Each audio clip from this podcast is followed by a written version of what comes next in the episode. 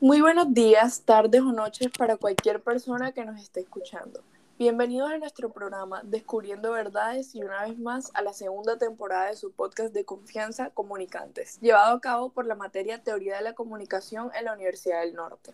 Soy Sofía Moncayo y hoy me encuentro con mis compañeros María Camila Palencia, Daviana Ramos, James Aragón y Chadia Vélez para llevar a cabo el episodio de hoy.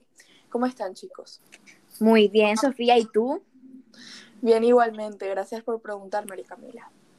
Yo la verdad me encuentro muy feliz y emocionada. No, chica, yo también me encuentro demasiado feliz. Ya quiero poder conversar con nuestros oyentes. Y no se te olvide lo más importante, James, informar. Exacto, Chadia. Bueno, sin nada más que decir, pónganse audífonos, encuentren un sitio cómodo en su hogar y agarren un snack, que hoy les vamos a hablar de RCN Miente. Adelante la cortinilla. Antes de poder hablar del tema, primero debemos conocer y tener muy claro un concepto importantísimo, la teoría de la aguja hipodérmica. La teoría de la aguja hipodérmica habla de pues esta manipulación de los medios al influir o más bien inyectar información que provoca ciertas reacciones o acciones en la audiencia. Esta teoría nació en la década de 1930 cuando se introdujo en el pensamiento de Harold Laswell, el padre de la investigación de la comunicación. Aunque la verdad es que su desarrollo fue llevado a cabo al final de la Primera Guerra Mundial y al comienzo de la Segunda Guerra Mundial, cuando el encargado principal de la propaganda del partido nazi, Paul Goebbels, influyó y popularizó las ideas del partido entre el público en general. Esta teoría nos muestra la influencia y el poder de la propaganda que pueden utilizar los medios al existir una relación causal entre el emisor y el receptor, por lo que el mensaje llega o es inyectado, como dice la teoría, directamente al individuo sin intermediario alguno. Es decir, se cree que el mensaje no necesita ser verificado porque su contenido es creíble por el simple hecho de ser afirmado por los medios de comunicación masivos o los llamados líderes de opinión, los cuales son personas u organizaciones que persiguen intereses comunes o median entre la sociedad y la política. Sofía, igualmente cabe resaltar que en los últimos años, a medida que las redes sociales han avanzado, esta teoría ha quedado un poco obsoleta y arcaica las redes sociales nos han permitido ver los eventos de diferentes formas, por lo que se ha vuelto un poco más difícil aceptar que nos inyecten información con tanta facilidad. La tecnología nos ha dado un poder grandísimo y este es el de cuestionar esta información que nos brindan los medios de comunicación y el poder de actuar de una manera más consciente. Incluso podemos contactar con el mismo emisor, es decir, con lo sencillo que es entrar a Twitter hoy en día, buscar tu tema de interés y casi inmediatamente poder acceder, a miles de opiniones, testimonios y puntos de vista de personas de todas partes del mundo, que muchas de ellas no tienen ánimo de lucro ni trabajan para nadie en específico, y todo lo que tengan por decir se basa en realidades. Es verdad lo que dice Mara Camila, pero lastimosamente eso no quiere decir que la teoría de la aguja hipodérmica haya dejado de existir. Un ejemplo de cómo se aplica esta teoría en la actualidad, sin tocar mucho el tema del que hablaremos hoy, puede ser el conflicto armado entre Israel y Palestina, ya que los principales medios de comunicación occidentales han lanzado una campaña mediática para justificar el ataque a este último estado. Para traerlo más a Latinoamérica, otro ejemplo en el que los medios de comunicación en la actualidad manipulan a las masas fue cómo inyectaron y siguen inyectando información en la población venezolana como la prensa apropiada por el gobierno de Nicolás Maduro lo hacen ver como un buen líder que está llevando todo el país por un buen camino cuando la realidad es totalmente distinta. Crisis humanitaria por doquier, violaciones de derechos humanos, un Estado fallido y represión a la sociedad civil. No, chicas, y además, pues en un país como Colombia esta teoría también es completamente aplicable, ya que en nuestro entorno actual los medios y la política han desencadenado una, una batalla mediática en torno a la política que tiene como objetivo atraer como la simpatía y la antipatía de la gente hacia ciertos partidos políticos y a todos sus oponentes. De hecho, ese ejemplo que acaba de dar James es perfecto para entrar en nuestro tema escogido. Pero antes yo creo que debemos conocer la situación de Colombia un poco mejor. Shadia, ¿te gustaría poner en contexto a nuestros oyentes? Claro que sí, Sofía. Para cualquiera que no entienda la situación, ya que es de otro país o por cualquier otra razón, les comentamos que el, que el pasado 28 de abril comenzaron varias propuestas en todo el país contra la reforma tributaria propuesta por el presidente Iván Duque y el ministro, ahora exministro de Hacienda, Alberto Carrasquilla. Un proyecto que buscaba pagar la deuda externa del país para evitar ser reportados en data crédito a costilla de los impuestos de la clase media trabajadora. Y aunque la principal razón de las propuestas fue esta reforma, que ya fue descartada, hoy en día se le agregaron el enojo de la policía y el manejo de la pandemia COVID en el país por parte del gobierno, la falta de empleo, etc. También se exige el cumplimiento de lo acordado en, la- en el Acuerdo de Paz del 2016. Se rechazan las opresoras políticas militares. Se pide justicia para todos los casos impunes de las personas asesinadas a manos de la violencia. Se conserva la posición en contra de la fractura hidráulica y las fumigaciones con glisofato que el gobierno pretende iniciar, entre varias cosas más. Todo este cúmulo de problemáticas han causado un gran descontento social que nos han llevado a la situación que estamos viviendo. Y como toda noticia en Colombia, este suceso obviamente fue cubierto por uno de los noticieros más grandes del país, RCN. Pero el problema reside más bien en cómo fue desarrollado. Y aquí le damos inicio al tema de discusión en cuestión de nuestro episodio, RCN Miente. James. No, Sofía, para nadie es un secreto que aquí la democracia informativa no existe hace muchísimo tiempo.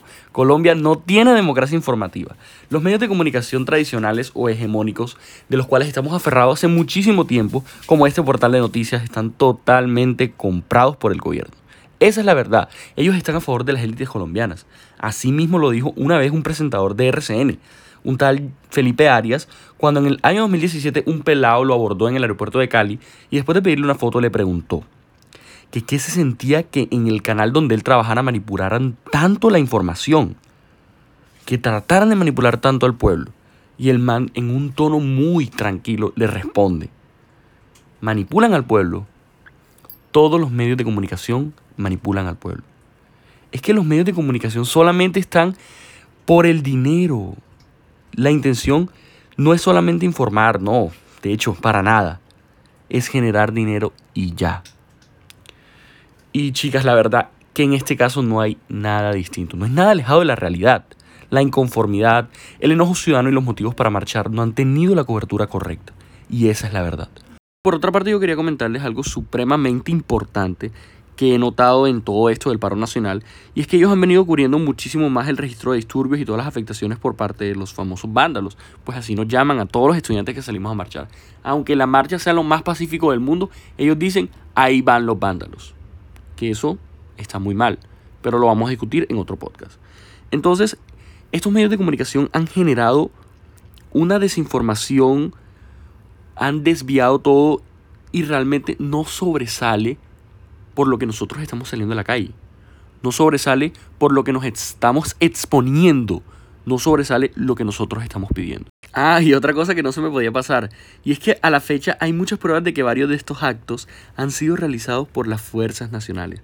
Sí, así como lo escuchan, por las fuerzas nacionales. Ellos están disfrazándose de civiles y manipulan a las personas vulnerables, a las personas pobres, a los migrantes, personas que no tienen garantías, personas que por algún peso realizan todos estos actos vegámenes. Y bueno, para finalizar con mi intervención, llegué a la conclusión de que estos portales de noticias manipulan tanto y hacen todo lo que hacen, ya que ellos trabajan para las élites y todas las corporativas y su obligación es protegerlas. Asimismo, desinformar a la población y culpabilizar a todos los apoyantes del paro nacional. Para poner ejemplos más concretos, tenemos la emisión de noticias RCN el día 30 de abril, donde el medio mostró varios videos de las manifestaciones en Cali con el titular de Celebración por cambios en la reforma, algo bastante salido de la realidad, ya que los videos eran más bien de manifestantes protestando y resistiendo, no celebrando. Que no se te olvide la vez de la emisión de este mismo programa el día 12 de mayo, donde pretendía mostrar un devas- desabastecimiento y elevación de precios en las plazas de mercado del país.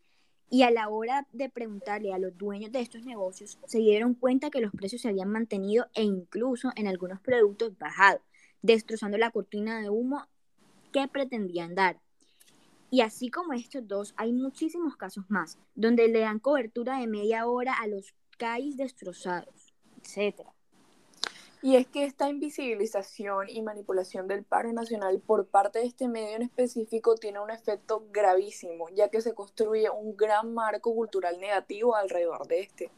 Y cuando el cubrimiento se reduce a registrar solamente el disturbio o las afectaciones, no solo deslegitima, sino que también desinforma. En la mayoría de cubrimientos de los medios masivos de comunicación, muy poco se habla de las demandas de las organizaciones y también muy poco se escucha la voz de líderes y lideresas. Relacionamos directamente toda esta situación y ejemplos con el primer concepto mencionado, el de la teoría de la aguja hipodérmica, ya que estos medios de comunicación, en este caso RCN, nos están inyectando información tratada y manipulada, presentándola como cierta, y la población no la verifica o contrasta, ya que como viene de un medio de comunicación tan grande, ¿cómo va a ser falsa? Esto lo vemos diaria y generalmente en personas mayores de edad que creen que ciegamente en estos portales y se quedan solamente con lo que ven ahí sin investigar en otros medios de, de opinión.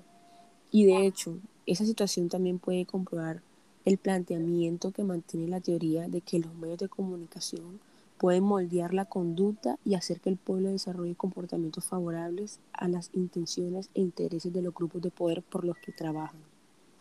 Nosotros opinamos que los medios de comunicación deben ser un actor que informe y que incluso facilite la resolución de los conflictos sociales, no solo dando voz, sino también tratando de entender compleja e históricamente la situación que llevó a esa organización o comunidad a manifestarse.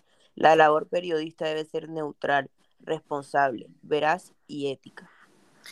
Y así hemos llegado al final de nuestro episodio titulado RCN Miente animamos a todos los oyentes de nuestro programa a cuestionarse sobre los medios tradicionales que consumen, reflexionar y mantenerse muy, muy informados con respecto a todo lo que sucede en Colombia, a no tragar entero y como dijo el gran Jaime Garzón, asumir como jóvenes la dirección de nuestro propio país, ya que nadie va a venir a salvárnoslo.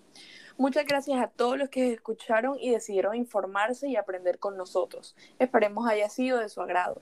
También muchas gracias a ustedes compañeros por hacer parte de este episodio y aportar con sus ideas, información, puntos de vista, etc. No, para nada, el placer es nuestro. Y bueno, así concluimos invitándolos a dejar su opinión en las redes sociales y a estar muy pendientes a este podcast para escuchar el resto de compañeros de sus programas. Hasta la próxima.